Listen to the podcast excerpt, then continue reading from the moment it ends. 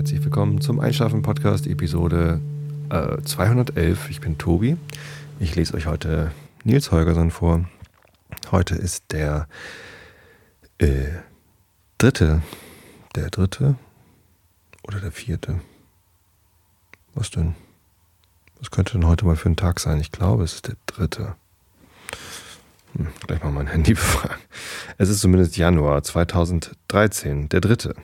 Der dritte Januar 2013. Ähm, und äh, deswegen wünsche ich euch allen ein frohes neues Jahr. Das ist der erste Podcast, den ich dieses Jahr aufnehme.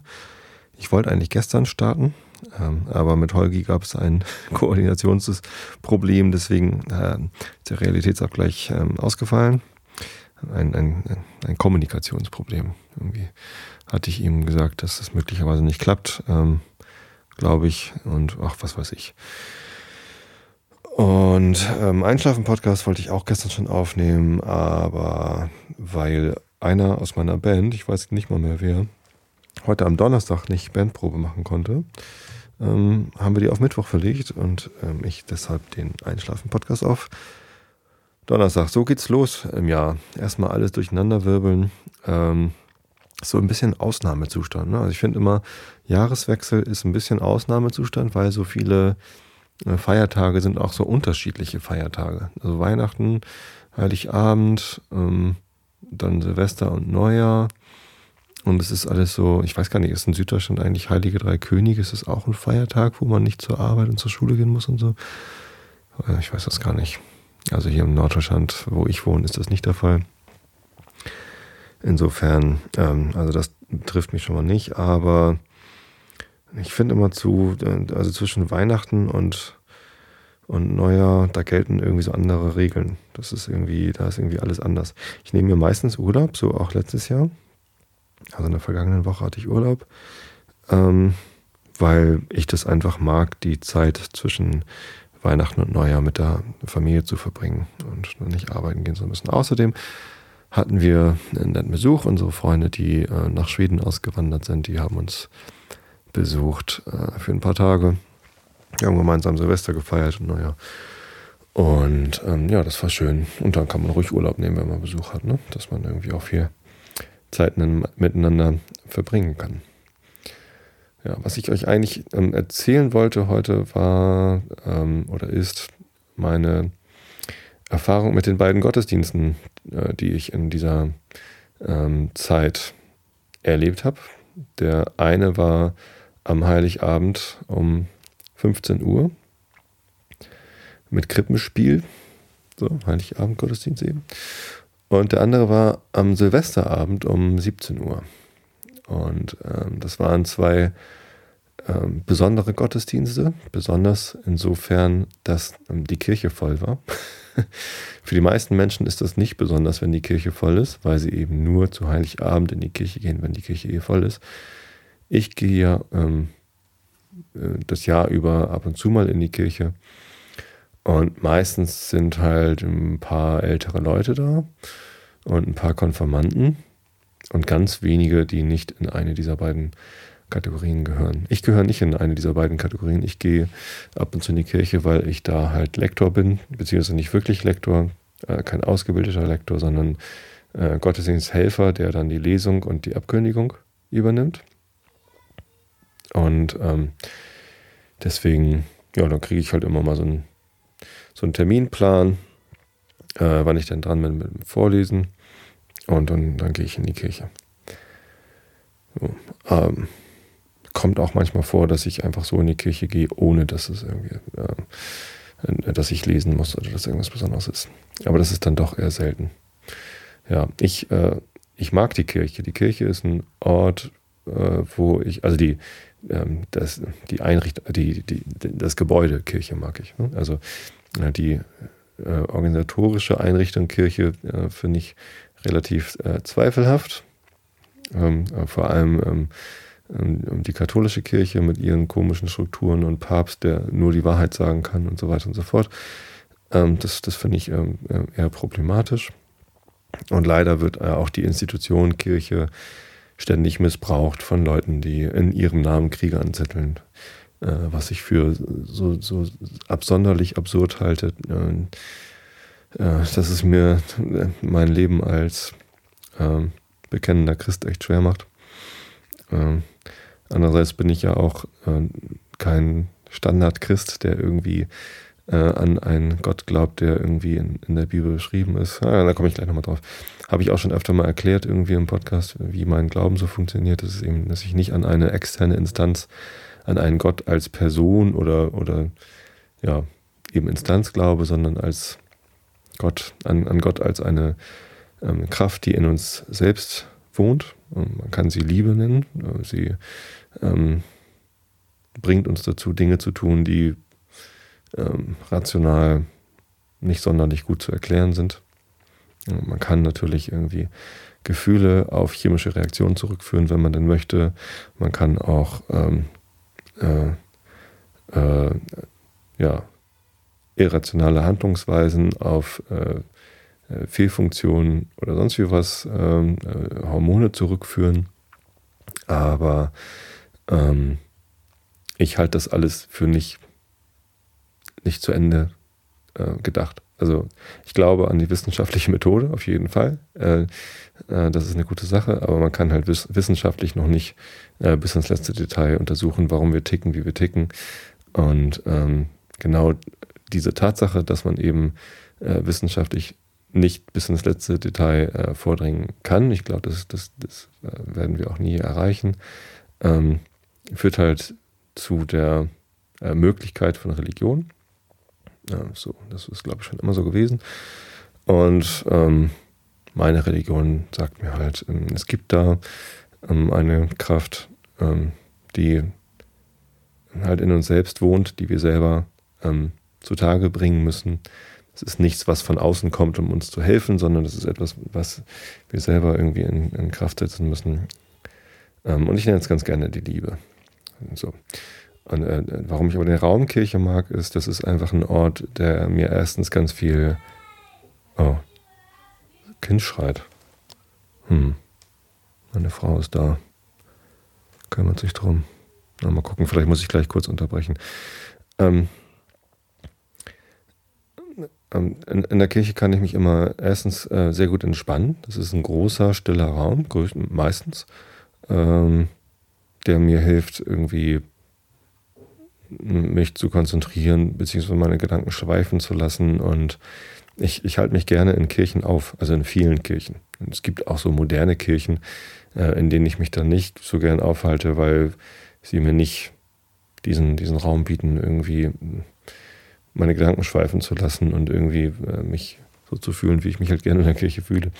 Die Kirche in Tosted, die Johanneskirche in Tosted, in die ich gerne gehe, äh, es ist ein ähm, sehr alter äh, Backsteinbau, mit einem schönen hohen Turm und ähm, das ist für mich so, eine, so die, die, Definition, wie eine, wie eine Kirche wirken muss. Die muss halt ein hoher, äh, großer, großzügiger Raum sein mit einer tollen Akustik, ähm, äh, in, in, der halt irgendwie ganz viel Platz ist. Und ähm, äh, Platz für, für Gedanken und für, weiß ich nicht. Ähm, gibt andere Kirchen, also es muss nicht unbedingt Backstein sein, in, in Hamburg mag ich zum Beispiel gerne, also wenn ihr mal in Hamburg seid und euch Kirchen angucken wollt, ähm, zwei komplett unterschiedliche Kirchen sind ähm, der Michel, eine sehr äh, barocke Kirche mit ganz viel Schnickschnack und Firlefanz und so, die gar nicht mal so groß wirkt. Also ich finde dadurch, dass es halt oben so eine große Galerie gibt, also ähm, ähm wie heißt das? Nicht Galerie, sondern äh, äh, Empore, nee, wie, ach, keine Ahnung. Ähm, und das alles so ein bisschen verwinkelt und ganz viel Gold und bla bla bla ist, äh, wirkt es gar nicht so groß. Äh, und als Gegensatz dazu die St. Katharinenkirche, äh, eine andere Hauptkirche von Hamburg, die ist dann ein bisschen halt zur Elbe runter, vom, vom Michel, äh, nee, nicht vom Michel aus, äh, die, die Elbe hoch quasi, vom Michel aus. Ähm, die ist extrem schlicht, einfach ganz äh, massive, dicke, hohe, weiße Säulen und ähm, einfach nicht, nicht durch viel Gold und Schnickschnack beeindrucken, sondern durch massives, großes Ich bin hier Kirche. So. Wenn man drin ist. Von, von draußen sieht sie nochmal wieder ganz anders aus, aber ja, das sei mal da, dahingestellt. Also ich, ich mag es einfach in der Kirche zu sein. Ich mag es auch in der Kirche zu sein, wenn äh, Gottesdienste sind, weil ähm, ich gerne, wenn der Pastor predigt, irgendwie mir anhöre, was sagt er denn da, worauf geht er denn ein, welche Bibelstellen nimmt er denn und was macht er draus. Ich mag das immer total gerne, wenn Pastoren in ihren Predigten ähm, zugeben, dass sie selber nicht an die Wahrhaftigkeit dieser Worte glauben. Das kommt relativ häufig vor, dass sie ähm, eingestehen, also zumindest in der, in der evangelischen Kirche, ich weiß nicht, wie das bei den Katholiken ist, aber in, der, in den Gottesdiensten, wo ich hingehe, da ist es relativ häufig so, dass sie sagen, ja, das ist halt nur eine Geschichte. Das ist nicht die Wahrheit, die da äh, beschrieben wird äh, und kein Tatsachenbericht, sondern eine Geschichte. Ähm, und die Frage ist halt, was macht man draus? Äh, wie interpretiert man diese Geschichte? Warum interpretiert man sie so? Und was haben wir davon in unserer jetzigen Zeit? Und das mag ich ganz gern. Das bringt mich auf neue Ideen, worüber man denn nachdenken könnte. Ähm, setzt halt Themen, die man für sich selber behandeln kann. Und ähm, ja, ich, ich kann das verstehen, wenn, wenn andere Leute, die halt Kirche nicht mögen, sich davon bevormundet fühlen und irgendwie sagen, na nee, äh, ich lasse mir die Sachen noch nicht vordenken von irgendeinem so Pastor. Äh, kann ich gut verstehen. Äh, ich persönlich bin irgendwie selbstsicher genug, um mir ein Urteil über Predigten erlauben zu können. Also das, also ich, ich, ich urteile halt einfach darüber, ob mir die Predigt gefallen hat oder nicht, ob ich das gut finde oder nicht, was er da oder was sie da gesagt hat in beiden evangelischen äh, Gemeinden gibt es ja auch weibliche Pastorinnen. Und ähm, ähm, das, das ist auch okay so. Ich glaube, ähm, kein evangelischer Pastor ähm, äh, ja, verlangt für, für sich und seine Predigten irgendwie einen Absolutheitsanspruch oder einen Wahrheitsanspruch oder einen Korrektheitsanspruch, sondern es ist halt äh, eine Auslegung, eine Interpretation und ein paar Gedanken dazu und entweder kann man was damit anfangen oder eben nicht. Und das gefällt mir. Also das mache ich gerne, mich mit moralischen Fragen auseinandersetzen. Ähm, oder mit, weiß ich nicht, existenziellen Fragen. Ähm, und einfach irgendwie versuchen, anhand von Geschichten irgendwie neue Blickwinkel auf Dinge zu gewinnen. Ähm, ja, oder eben auch nicht. Ne? Wenn es dann nicht klappt und wenn ich dann aus dem Gottesdienst rausgehe und denke so, ja, die Geschichte hat mir nichts gesagt, die Predigt war für den Arsch und äh, das war jetzt irgendwie verschenkte Zeit. Dann habe ich immerhin ähm, eine Stunde oder ein bisschen weniger oder ein bisschen mehr in einem angenehmen Raum verbracht und mal ein bisschen die Seele baumeln lassen und ähm, ja, bin da, bin da zur Ruhe gekommen. Das ist ja an sich, also für mich ist das halt auch schon wert. Laber, laber. Ähm, Genau, die beiden Gottesdienste waren ähm, beide besonders, weil sie recht voll waren. Wie gesagt, normalerweise sind die Gottesdienste äh, nicht mehr so voll. Gibt halt nicht mehr so viele Leute, die irgendwie äh, mitten im Jahr in die Kirche gehen.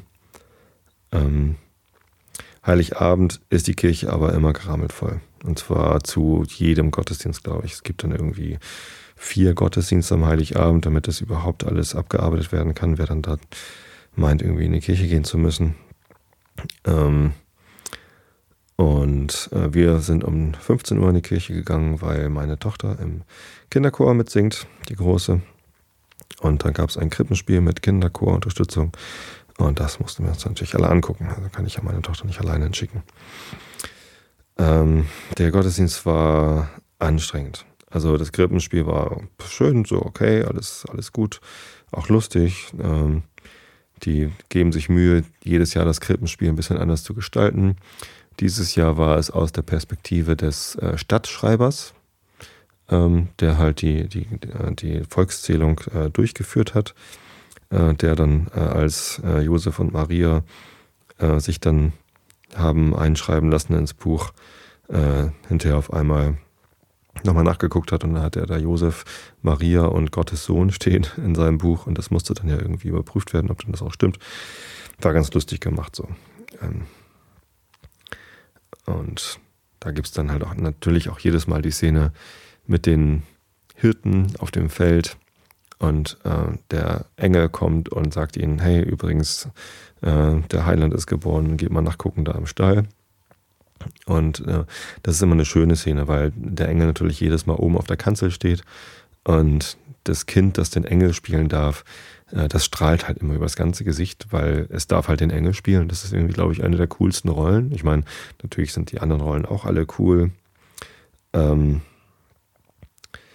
aber also ich glaube, das ist irgendwie toll, wenn man da hochklettern darf als Kind und dann von da oben irgendwie Engel spielen darf. Und das, das, das ist, ich finde es einfach immer schön, weil das Kind ne, strahlt halt über beide Ohren und das passt eben auch zu dieser Rolle. Da kommt ein strahlender Engel und, äh, und spielt halt dann so, ja, übrigens, der Heiland ist geboren. Das finde ich irgendwie klasse. Finde ich jedes Mal schön, ja, dann da hoch zu gucken. Und diesmal durfte ich sogar auch relativ weit vorne sitzen, weil meine Tochter saß ja vorne im Chor und ähm, die Eltern der Chorkinder durften dann irgendwie vorne sitzen. Ist ja auch schwierig, dann gute Plätze zu kriegen bei so einem Gottesdienst. Ne? Das ist ja unfassbar, was da immer zu Heiligabend los ist.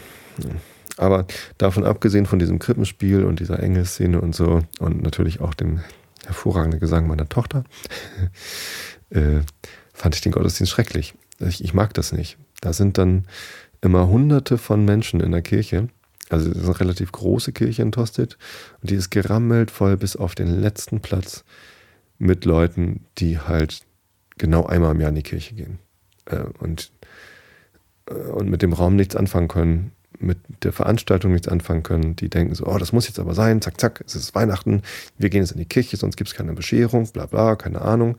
Und ich finde das schrecklich. Äh, warum gehen solche Leute in die Kirche? Also was, was wollen die da genau? Also was ist das Ziel? Warum gehen sie da hin? Haben sie da irgendwie eine, eine Art Verpflichtung? Äh, fühlen sie sich verpflichtet? Oder glauben sie, dass es irgendwie was... Ich, ich weiß es nicht. Vielleicht gehört es auch einfach dazu und vielleicht muss es irgendwie so sein, aber ich... Es ist wahnsinnig laut den ganzen Gottesdienst über. Der Pastor hat sich echt Mühe gegeben, wenigstens irgendwie nochmal fünf Minuten äh, Zusatzprogramm zu dem Krippenspiel und zu den, zu den Liedern, die wir gesungen haben, ein bisschen was zu sagen. Also eine Predigt könnte man das nicht nennen. Ähm, der, die Weihnachtsgeschichte wurde natürlich auch nicht vorgelesen, weil es gab ja das Krippenspiel, das wurde gespielt. Aber also wenigstens so ein paar Gedanken mit auf den Weg zu gehen, das, das ging kaum, weil er irgendwie äh, soundtechnisch kaum durchgekommen ist. Also er hat natürlich ein Mikrofon benutzt, äh, sonst kam er gegen den Lärmpegel nicht an. Vielleicht hätte er es nicht machen sollen. Ich habe mal einen Professor gehabt an der Uni, als ich noch studiert habe. Ähm, der hat immer sehr laut in das Mikrofon reingesprochen, um über den Lärmpegel der Studenten hinweg zu sprechen. Und hat er irgendwann gesagt, nee, äh, entweder ihr wollt mich hören, dann seid ihr jetzt leise, oder ähm, ihr hört mich eben nicht. Ich mache das Mikro jetzt aus und spreche in normaler Sprechlautstärke, sodass eigentlich der ganze Vorlesungssaal mich hören kann, wenn ihr alle leise seid. Dann hat er halt die Nummer durchgezogen und alle mussten halt leise sein, weil man sonst nichts hören konnte. Es war sehr angenehm, äh, weil man auf einmal alles verstehen konnte und dieser Lärmpegel, das ist ja auch ein Stressfaktor. Also in so einem Vorlesungssaal, wenn die Studenten alle plappern, so, man kann sich einfach nicht so gut konzentrieren, weil es einfach laut ist, nicht weil man abgelenkt ist von den Stimmen, äh, von den Worten, sondern von, der, äh, von dem Lärmpegel. Und so ist es auch in der Kirche. Also wenn, wenn überall geredet wird und nicht nur die Kinder, die äh, sich vielleicht langweilen und, und dann anfangen zu plappern oder zu nölen oder sonst wie was, sondern auch die Erwachsenen. Also es ist nicht so, dass die, äh, dass die Kinder da irgendwie nicht wüssten, dass man dann eben auch mal still zu sein hat, wenn vorne jemand was sagt und möglicherweise Leute zuhören wollen. Also es geht ja nicht mal um Respekt äh, dem Pastor gegenüber, sondern um Respekt äh, den anderen äh, Gottesdienstbesuchern gegenüber, die vielleicht irgendwie mal äh, zuhören wollen. Ich meine, wenn man nicht zuhören will, dann braucht man da auch nicht hinzugehen. Oder doch, ich weiß, ich, ich finde halt nicht. Ähm, und es gab halt echt viele Leute, die sich einfach mit einem dann äh, im Gottesdienst unterhalten haben. Das ist störend. Ich, ich, mochte das nicht. Ich mag das nicht. Und äh, tja, ähm, wenn meine Tochter nicht singen würde in diesem Gottesdienst, dann würde ich sagen, liebe Familie, lass uns den Gottesdienst am Heiligabend echt schenken. Das hat für mich keinen Wert, dahin zu gehen. Echt nicht. Äh, lass uns lieber einen anderen Tag gehen. Ja, und der andere Tag war für mich dieses Jahr, also zusätzlich, nicht stattdessen, sondern zusätzlich war das Silvester. Da war ich nämlich eingeteilt zum Vorlesen. Und ähm, da hatten dann die Pastoren nochmal nachgefragt, ob mir das dann auch passt oder ob wir irgendwie feiern oder ob ich weg bin oder so. Und ich habe gesagt, ja gut, wir haben Besuch da, Ähm, unsere Schweden sind da. Ähm, aber entweder kommen die mit. Ähm, wir bringen dann auch die Kinder mit vielleicht, obwohl das halt kein Kindergottesdienst ist, sondern halt ein, ein normaler Gottesdienst, wo es eben auch um ein bisschen Rückblick und um, um Besinnung geht und so. Ähm, aber meine Kinder können das ganz gut. Also vor allem die Große, die war schon immer, wenn sie mal mit war in der Kirche, ähm, extrem aufmerksam und hat irgendwie das genau verfolgt, was da passiert und war recht still. Hm. Und die Kleine ist manchmal ein bisschen ungeduldig, aber da kann man das dann auch sagen, dass es halt einfach höflicher ist, dann irgendwie dem, dieser Veranstaltung den Raum zu geben. Ähm, und wenn sie keinen Bock hat, dann gehen wir halt raus. So. Geht auch. Ähm, ähm, ja, letztendlich hatten dann die Schweden aber keine Lust. Und ähm, die Kinder waren irgendwie auch quakig. Und dann habe ich gesagt, ja, fahre ich eben alleine. Und der Gottesdienst war auch sehr voll. Es waren auch ähm, mehrere hundert, also 200, 300 Leute, na 200 vielleicht in der Kirche. Also das heißt, so das Mittelschiff war irgendwie voll, die Seitenschiffe ähm, eher nicht so, aber äh, bis hinten hin halt saßen halt Leute. Ähm, aber im Gegensatz zum Heiligabend-Gottesdienst äh, waren halt nur Leute da, die halt Lust hatten auf Besinnung und auf, auf den Gottesdienst und irgendwie auf der, der Pastorin zuhören. Das war Pastorin Krüger, Sabine. Ähm, und das, das war halt so eine ganz andere Stimmung. Es war leise, es war ähm, besinnlich. Ähm, das, das Singen, ich meine, ich, ich singe die Lieder dann, dann manchmal mit, manchmal nicht, so je nachdem, wie ich gerade Lust habe. Ähm, aber man hörte die Gemeinde richtig laut singen. So, das war schon mal irgendwie auch anders als Heiligabend. Ähm, die singen dann halt vielleicht gerade mal das Odo Fröhliche mit, aber dann, sonst passiert am Heiligabend nichts so, was das Singen angeht. Naja, doch, ja, ein bisschen natürlich, aber es ist also im, Ver im Vergleich zum Gelaber, was zwischen den Liedern stattfindet, ist das Singen nicht viel lauter. Ähm, und und am, am, Silvesterabend gab es dann am Ende sogar noch ähm, ein Lied, wo die ähm, Kantorin, äh, Wiebke Korler, ist, ist, eine, ist eine gute Freundin meiner Mutter und halt eine super äh, Kantorin, die leitet den Chor und äh, spielt Orgel und hat an dem Tag, äh, in dem Gottesdienst eben auch äh, die Orgel gespielt. Aber bei dem einen Lied ist sie halt einfach dann unten stehen geblieben. Das war nach dem Abendmahl. Ähm, und hat halt dann quasi, also das war ein, ein, Kanon. Ne? Einfach ein ganz paar Worte. Braucht keiner irgendwie Text oder Noten, sondern hat sie einmal nochmal gesagt, so das sind die Worte übrigens. Ähm, und dann hat sie das von, von unten quasi dann äh, dirigiert äh, das zu singen. Und dann hat sie einfach so, ähm, also sie hat gar nicht angesagt, wir singen das jetzt alle Kanon und wir teilen euch so ein, sondern sie hat irgendwie einmal gesagt, das sind die Worte, so ist die Melodie und jetzt singt mal mit. Und dann haben wir alle mitgesungen. Und dann hat sie mitten im Lied uns halt eingeteilt in Gruppen, äh, einfach durch Gestik, durch, weil sie halt Dirigentin ist und das weiß, wie, wie, man, wie man so eine Crowd Control übernimmt. Ähm, diese, diese Gemeinde von irgendwie 200 Leuten dazu gebracht, das Lied im, im Kanon zu singen. Und das hat so fantastisch funktioniert und klang so gut, äh, dass ich echt dachte, hey, hier, hier ist ein Chor anwesend. Das war geil. Ja, das war so ein ganz, ganz anderes Erlebnis als der, der Heiligabend-Gottesdienst. Und es gab auch äh, mehr zu denken. Das Thema ähm, der, oh, mir ist zum ersten Mal ein echt böser Patzer passiert beim Vorlesen in der Kirche. Und zwar habe ich einen falschen Text vorgelesen. Ich hatte irgendwie ähm, mir die Texte nicht ausgedruckt. Mein, mein Drucker spinnt hier gerade irgendwie zu Hause und ich habe auch nicht meine Bibel mitgenommen, sondern habe mich darauf verlassen, dass die Pastorin da irgendwie alles für mich bereit hat. Also die Abkündigung, die ich dann immer vorlesen muss und den Ablauf und ähm, die, die Bibelstellen. Und die Bibelstellen habe ich dann aus einem Lektionar vorgelesen. Das ist so ein dickes Buch, das liegt dann immer auf dem ja, Podest, also nicht oben auf der Kanzel, davon da spreche ich nicht, sondern vorne steht halt so ein, so ein Sprecherpodest und ähm, ich musste zwei Textpassagen vorlesen aus dem achten Römerbrief und aus dem ähm, Lukas-Evangelium, oder weiß ich gar nicht, irgendein Evangelium halt. Und ähm, die Pastorin meinte, ja, das ist aufgeschlagen, das liegt da, musst du einfach vorlesen. So, dann habe ich ähm, den Brief vorgelesen und dann haben wir dann ein Lied gesungen, dann gehe ich hin und will das Evangelium vorlesen und sie so, oh fuck, das ist der falsche Text. Dann lag halt der falsche Text aufgeschlagen und das habe ich aber erst gemerkt, nachdem ich schon gesagt hatte, das Evangelium des heutigen Tages steht in bla bla bla, Lukas 12 oder was. Ich sollte aber Lukas 8 vorlesen. Und dann wollte ich jetzt dann nicht mitten im Evangelium abbrechen und sagen, oh sorry, ist falscher Text ich spule mal eben zurück, äh, ich suche mal eben die Stelle und ich hatte auch überhaupt nicht gewusst, wie ich in diesem Lektionar, das ist halt nicht eine Bibel, sondern das ist irgendwie so sortiert nach Tagen, so Kirchentagen. Äh, ich weiß echt nicht genau, wie es organisiert ist, aber da stand halt irgendwie die Epistel und das Evangelium äh, für, für diesen Tag nebeneinander. Und die Pastorin hat aber ein anderes Evangelium ausgesucht, nämlich den Predigttext. Den sollte ich irgendwie als Evangelium vorlesen.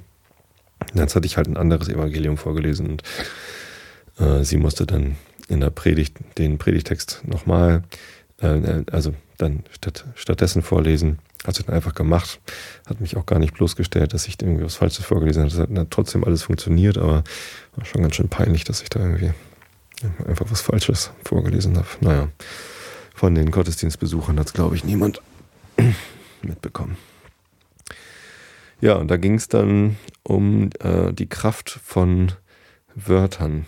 Ähm, äh, sie hat, die Pastorin hat äh, zwar eine Sache gesagt, mit der ich nicht so richtig viel anfangen konnte. Also er hat gesagt, ja, die, äh, die Bibel wurde halt von Menschen geschrieben und Menschen sind fehlbar.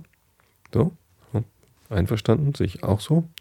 Ähm, aber trotzdem sei es das Wort Gottes die Bibel ist das Wort Gottes. Und das ist irgendwie, allein darüber äh, habe ich dann schon mal irgendwie eine Viertelstunde nachgedacht. Erst, meine erste Reaktion war, nee, ist es eben nicht. So, wie soll denn das gehen? Ähm, vor allem in der, in der üblichen christlichen Interpretation des Wortes Gottes, äh, des, des Wortes Gott, äh, ist es halt eine, eine externe Person, eine, eine Gestalt, also nicht, nicht in Menschengestalt, sondern eine, eine Kraft, die, die nicht innerhalb uns Menschen liegt, sondern ja, ein, ein Typ. Keine Ahnung. Äh, und ähm, das, das glaube ich eben nicht, dass die Bibel irgendwie Geschichten sind oder Wörter sind, die äh, von einer von einer fremden, also von einer fremden Macht geschrieben worden sind, die, die nicht halt in den Menschen selbst. Wenn man aber wie ich äh, Gott sieht als eine Macht, die in uns selbst wohnt, also die, die Liebe, die äh, wir selbst irgendwie zutage bringen müssen, dann kann die Bibel durchaus ähm, Gottes Wort sein, weil, weil, weil Gott ist ja dann ja nichts anderes als etwas, was in uns selbst lebt. Und wenn äh, die Leute, die die Bibel aufgeschrieben haben, in dem Moment, als sie das aufgeschrieben haben, halt von, von der Liebe beseelt waren, dann ja, kann man das so sich so zurechtdrehen, dass es halt vielleicht doch äh, Gottes, äh, Gottes Wort genannt werden kann. Das hat aber keine andere Bedeutung dann, als dass die Leute, ähm, die die Bibel aufgeschrieben haben, äh, was Gutes im Sinn hatten. Was anderes bedeutet das gar nicht. Und dann ist irgendwie das Wort Gottes gar nicht mehr so die normative ähm, Anforderung, wie, wie es halt in der Vergangenheit immer benutzt worden ist. Also in der Geschichte wurde die Bibel als das Wort Gottes ja deshalb bezeichnet, weil es dadurch irgendwie die, die normative Kraft bekommen hat, irgendwie als Gesetz zu gelten. Und das ist irgendwie, ja, finde ich halt falsch. Naja, aber ähm, in der Predigt ging es dann darum, wie Menschen in äh, Worten ein Zuhause finden können. Also es ging halt so um Besinnung und um der Jahreswechsel steht an und äh, um Zuhause sein und um sich selbst sammeln und ähm, dass man sich eben nicht nur an einem Ort zu Hause fühlen kann ähm, und geborgen fühlen kann, sondern eben auch in Worten zu Hause fühlen kann und geborgen fühlen kann. Das fand ich ein ganz interessanter Gedankengang.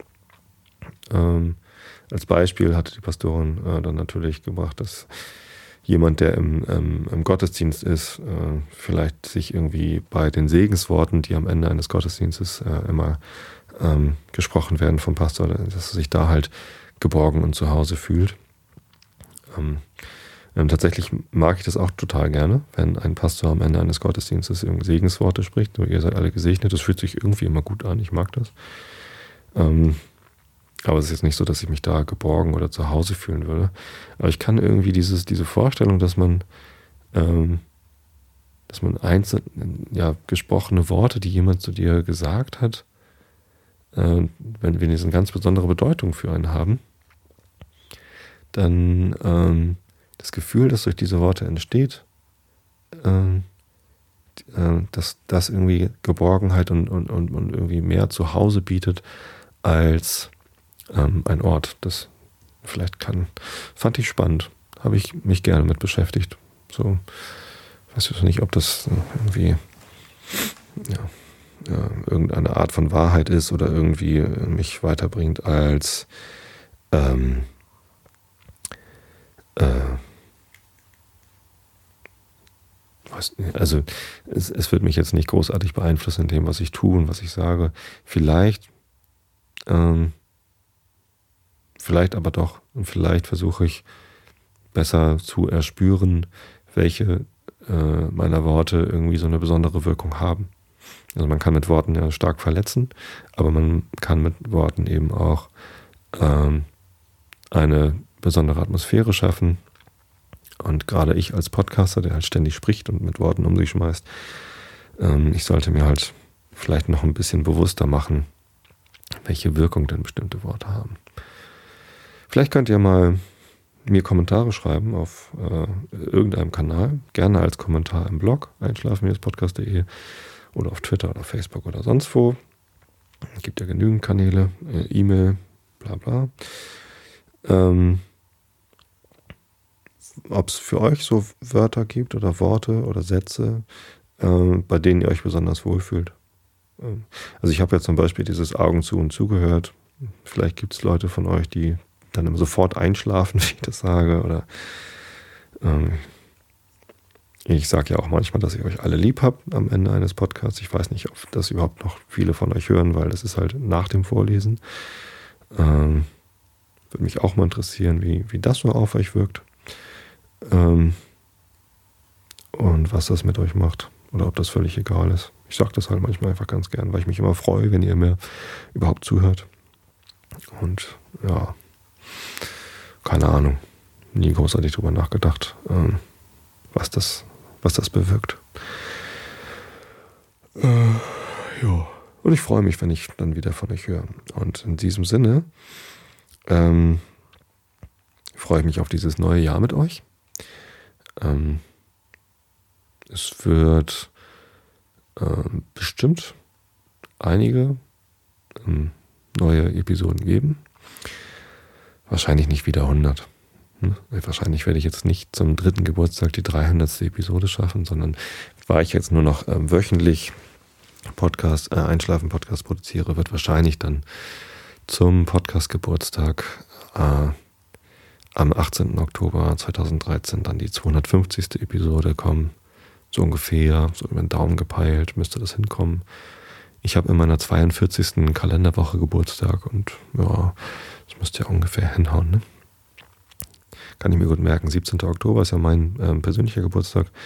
Kalenderwoche 42. Ich finde immer sowieso das Umrechnen von, von Daten in Kalenderwochen ganz schrecklich. Ähm, das, das fällt mir immer schwer, wenn, wenn mir irgendjemand sagt, ja, in Kalenderwoche 23 machen wir das und das, dann muss ich immer erstmal www.kalenderwoche.net aufrufen und mir angucken, welche Woche ist denn das? So. Dieses blöde Outlook-Programm, was ich in der Firma als E-Mail-Client und Kalender-Client nutze, das zeigt dann mir auch keine Kalenderwochen an. Ähm, kann man natürlich ein, sich Kalendereinträge machen für die jeweiligen Wochen, aber es ist ja auch irgendwie Quatsch. Äh, und deswegen nutze ich ganz gerne kalenderwoche.net. Die kann man auch flattern. Das habe ich auch gemacht, habe ich auch abonniert äh, als, als Flatter. Und ähm, dabei fällt mir ein, dass ich mich äh, mal wieder ganz herzlich bedanken muss für alle Leute, die mich geflattert haben. Im Dezember kam da wieder ein äh, nettes Sümmchen zusammen kann ich mir wieder Quatsch kaufen. Ich glaube, ich kaufe mir mal einen Monitor. Ich bin mir noch nicht ganz sicher. Ich, äh, ich bräuchte auch mal eine SSD, glaube ich, eine, fest, eine schnelle äh, Solid State Festplatte für meinen Mac, weil der ist ein bisschen lahm. Könnte ich auch mal machen. So langsam habe ich wieder genügend Geld per Flatter zusammen äh, geklickt bekommen von euch, um mir neuen Quatsch zu kaufen. Braucht man natürlich alles gar nicht, aber hilft und äh, freut mich sehr. Also vielen Dank dafür. Ich habe auch ähm, jetzt über die Weihnachtstage wieder ein paar ähm, Hardware-Geschenke äh, bekommen, also äh, echte Geschenke, nicht Hardware, sondern äh, halt Bücher und DVDs. Äh, jetzt habe ich aber gerade hier die, die Zettel nicht liegen, äh, von wem was war. Insofern bedanke ich mich für die Sachen dann explizit in der nächsten Episode.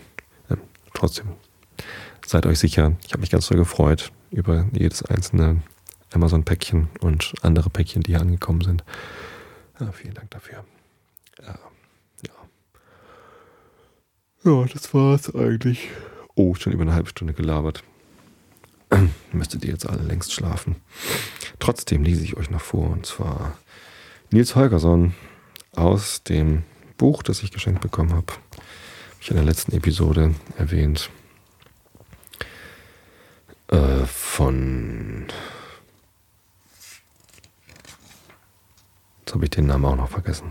Warum sage ich von, wenn ich schon weiß, dass ich nicht, dass mir der Name gerade entfallen ist. Aber es ist ein, ein sehr treuer Hörer, der mir auch ähm, auf, äh, auf Twitter schon öfter mal was geschrieben hat. Und ähm, ja, du weißt schon, wer gemeint ist.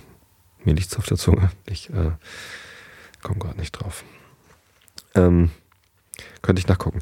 Ich habe übrigens ähm, äh, eine kurze Sache noch, bevor ich vorlese. Und zwar habe ich mir äh, einen neuen PC gekauft für zu Hause. Den brauche ich zwar nicht zum Podcasten, äh, sondern für meine Fotos. Ich äh, habe ja eine, eine, eine, digitale Fotokamera, äh, die in RAW fotografiert. Ähm, also nicht JPEG ausspuckt, sondern äh, RAW-Formate, die halt äh, deutlich mehr Informationen beinhalten, also die, die Roh-Informationen, die der Sensor halt aufnimmt. Ähm, und diese, das sind halt immer, immer so 16 Megabyte pro, ähm, pro Bild. Und mein, äh, mein Laptop hier, mein MacBook, das braucht einfach Ewigkeiten, um diese Bilder zu entwickeln und anzuzeigen. Und irgendwie, wenn ich da mal irgendwie ein schönes Porträt gemacht habe oder irgendwie was, ähm, das dauert einfach ewig, das anzuzeigen und das, das schockt nicht. Und außerdem ist die Festplatte bald voll und oh, bla bla. Ähm, es hat einfach genervt. Plus, ich habe einen Vorsatz fürs neue Jahr und zwar ähm, werde ich eine Einschlafen-Podcast-App für Android entwickeln. Es kommt überhaupt nicht in Frage, dass ich mich davor so lange drücke. Es gibt genügend andere Leute, die auch Android entwickeln äh, und mir da helfen können. Es gibt auch Open Source Android Podcast Clients, an die ich mich anlehnen kann.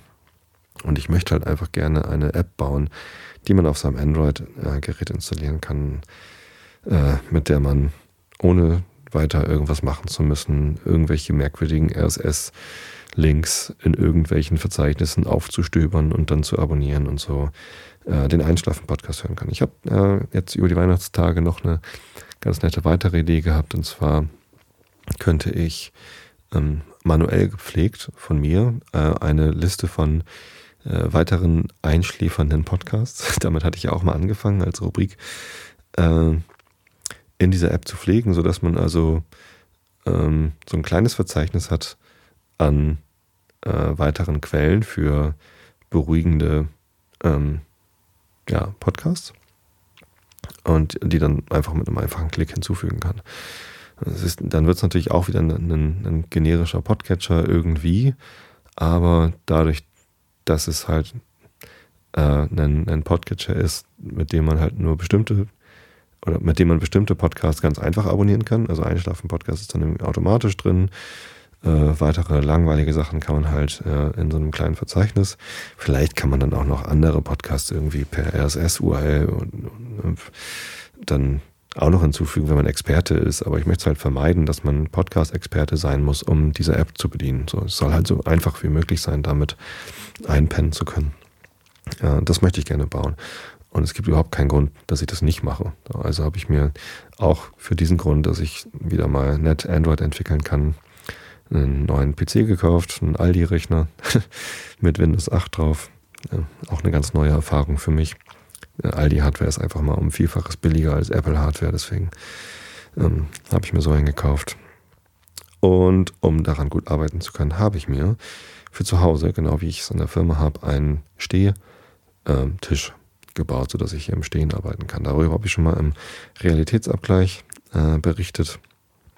Und als ich das vorhin äh, nochmal raussuchen wollte, in welchem Realitätsabgleich das war, habe ich äh, Google benutzt mit äh, Standing Desk äh, Site Doppelpunkt shownot.es und ich habe sofort die richtige Episode gefunden. Ähm, daher an dieser Stelle noch einmal einen ganz herzlichen Dank an alle Shownote-Schreiber. Hm, ihr wisst gar nicht, wie wertvoll das ist. Doch, wahrscheinlich wisst ihr es, aber es ist einfach unsagbar wertvoll, äh, was ihr für uns macht. Also nicht nur für uns Podcaster, sondern für alle. Wenn man nämlich irgendwelche Informationen sucht, die, von denen man weiß, dass sie irgendwann mal in irgendeinem Podcast ähm, erwähnt worden sind, dann schmeißt man einfach Google an, äh, durchsucht die Shownotes und hat sofort das richtige Ergebnis. Also das war heute ein, äh, ein sehr hilfreicher äh, Moment mit den Shownotes und äh, also einfach, einfach um diesen Link wiederzufinden. Den wollte ich nämlich nochmal auf, auf Xing teilen. Ähm, um die ganzen vielen neuen Xing-Kontakte, die ich jetzt äh, über die Jahre äh, bekommen habe, auch mal mit Informationen zu versorgen. Und äh, ja, das war ja sehr, sehr praktisch. Ähm, wie kam ich da denn jetzt noch drauf? Shownotes, Informationen wiederfinden, Standing Desk, keine Ahnung, Schweif ab, schweif ab, schweif ab. Ich wollte längst vorlesen und das mache ich jetzt auch. Und zwar Nils Holgersson. Wir sind immer noch in der dem Kapitel über Falun in der Geschichte von der Faluner Grube. Auf Seite 472 steige ich wieder ein. Genau, sind noch ein paar Seiten der Rabe erzählt ja gerade dem Nils, der äh, versucht, ein Loch in die Wand zu schnitzen, äh, die Geschichte von der Falle und der Grube. Also, Augen zu und zugehört. Wenn man bedenkt, wie große Reichtümer die alte Grube ans Tageslicht gefördert hatte, kann man sich nicht wundern, dass diejenigen, die glaubten, dass sich ganz in der Nähe ein doppelt so großer Kupferschatz befinde, sich darüber grämen mussten, dass sie seiner nicht habhaft werden konnten. Viele setzten ihr Leben aufs Spiel, um danach zu suchen, erreichten aber nichts dadurch. Einer der letzten, die den Schatz sahen, war ein junger Bergmann aus Falun, aus guter, reicher Familie.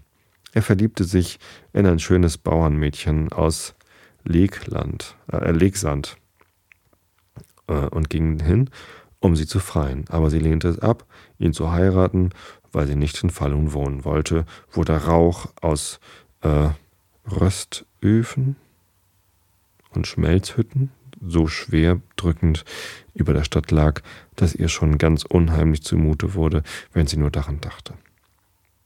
Röstöfen? Was sind denn Röstöfen? Naja. Der Bergmann liebte sie glühend, und als er heimkehrte, war er tief betrübt. Er hatte sein ganzes Leben in Falun gewohnt, und es war ihm niemals eingefallen, dass es schwer sein könnte, dort zu wohnen. Aber als er sich jetzt der Stadt näherte, erschrak er. Aus der großen Grubenöffnung, äh, aus den Hunderten von Röstöfen rings um sie herum, stieg der dicke, erstickende Schwefelrauch auf und hüllte die ganze Stadt in Nebel.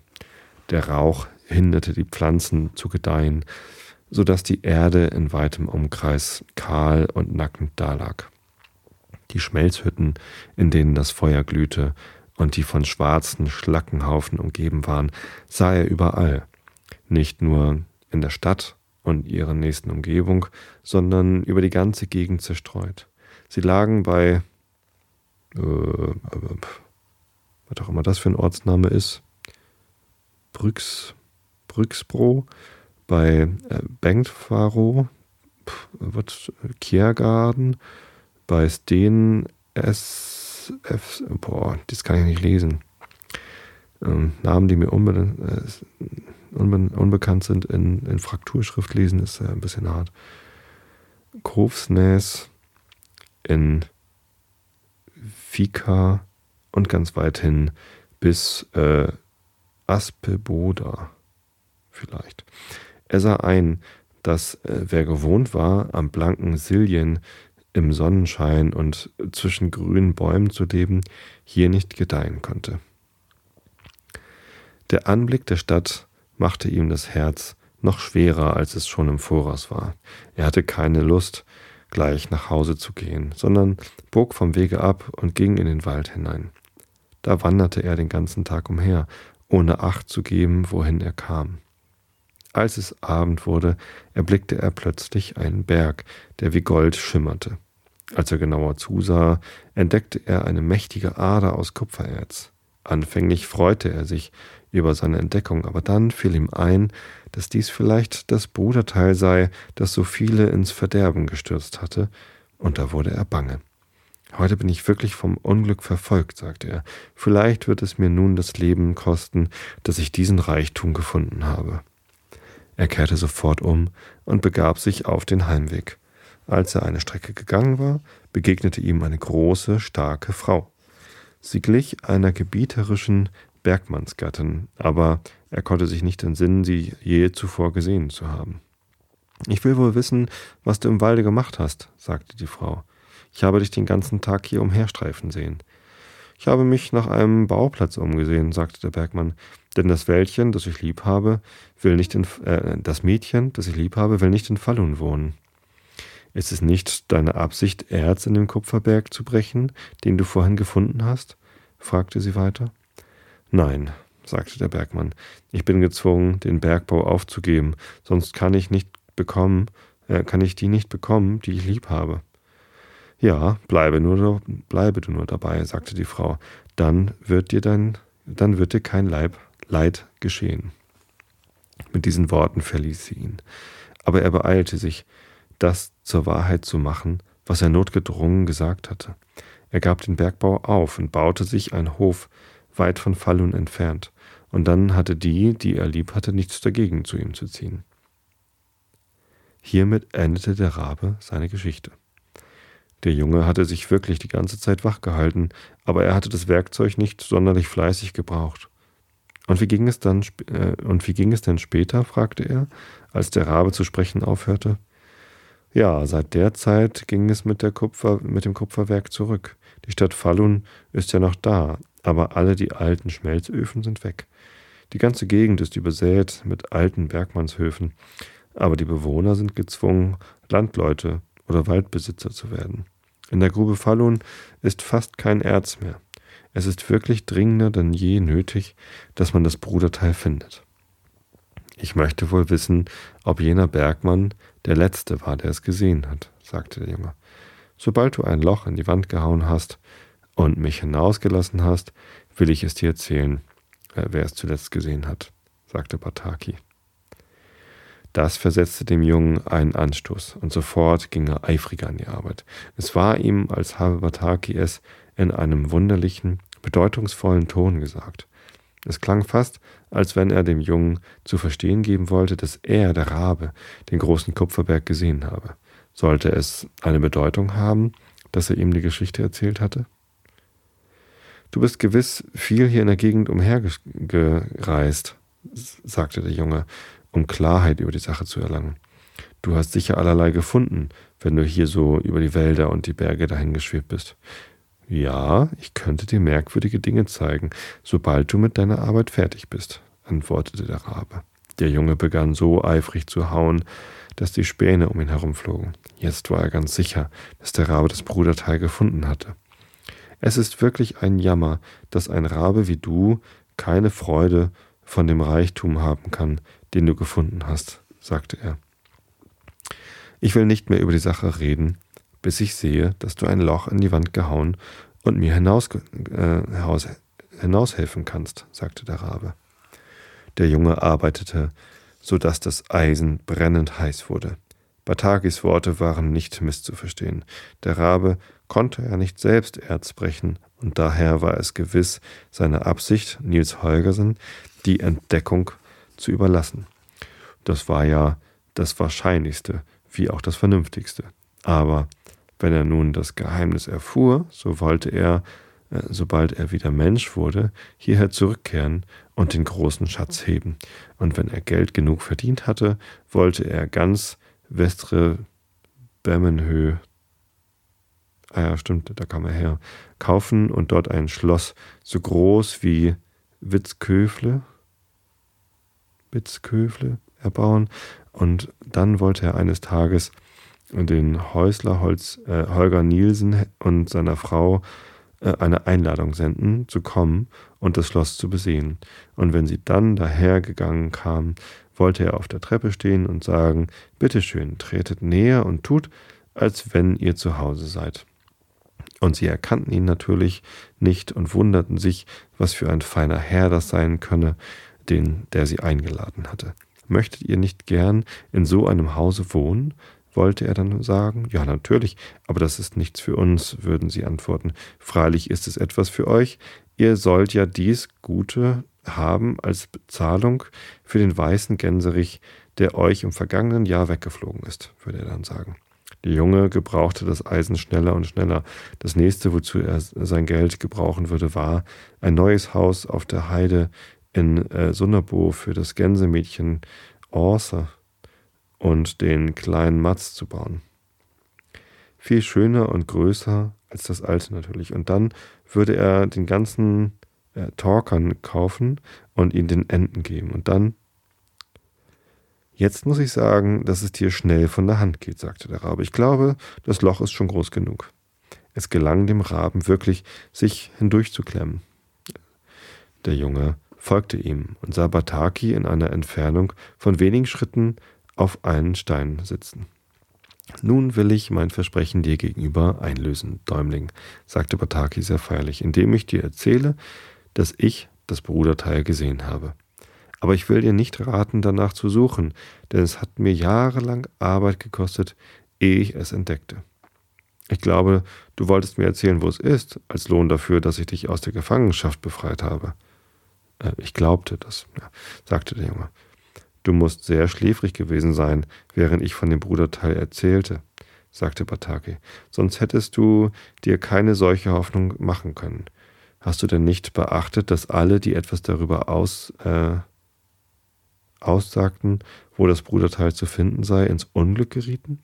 Nein, mein Freund, Bataki hat lange genug auf der Erde gelebt, um zu lernen, dass man seinen Mund halten muss. Damit erhob er die Flügel und flog davon. Akka stand dicht bei der Schwefelsiederei auf dem Felde, aber es währte ziemlich lange, bis der Junge rief, dass sie kommen und ihn holen solle. Er war missmutig und niedergeschlagen, weil er um die großen Reichtümer betrogen war. Er fand, er habe gar keinen Grund, fröhlich zu sein. Ich glaube, die Geschichte mit den Riesenweibern ist nicht wahr, sagt er zu sich selbst. Und ich glaube auch nicht an die Wölfe und an die Waken. Aber ich glaube, wenn arme Grubenarbeiter die große Erzader mitten in dem wilden Walde fanden, so wurden sie so verwirrt vor Freude, dass sie sie hinterher nicht wiederfinden konnten.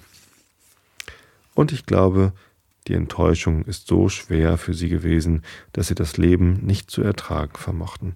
So, glaube ich, verhält sich die Sache. So, das nächste Kapitel ist das 30. Das heißt, der Walpurgisabend. Das lese ich euch dann ein anderes Mal vor. Für heute soll es das gewesen sein.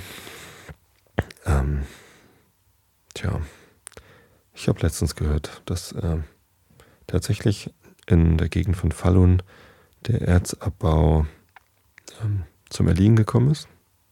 Allerdings jetzt erst vor wenigen Jahren und dass dadurch auch die Produktion dieses ähm, äh, Abfallstoffes, der diese rote Farbe, von der ich in der letzten Episode erzählt hatte, oder in der vorletzten, eben nicht mehr so großartig, also da, da, da, da gibt es einfach nicht mehr so viel von diesem, von diesem Abfallprodukt, das halt diese typische rote Falluröt-Farbe erzeugt.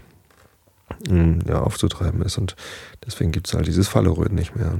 Möglicherweise äh, wird es bald diese traditionelle schwedische Hausfarbe dann nicht mehr im Original geben, sondern nur noch Farben, die so ähnlich aussehen.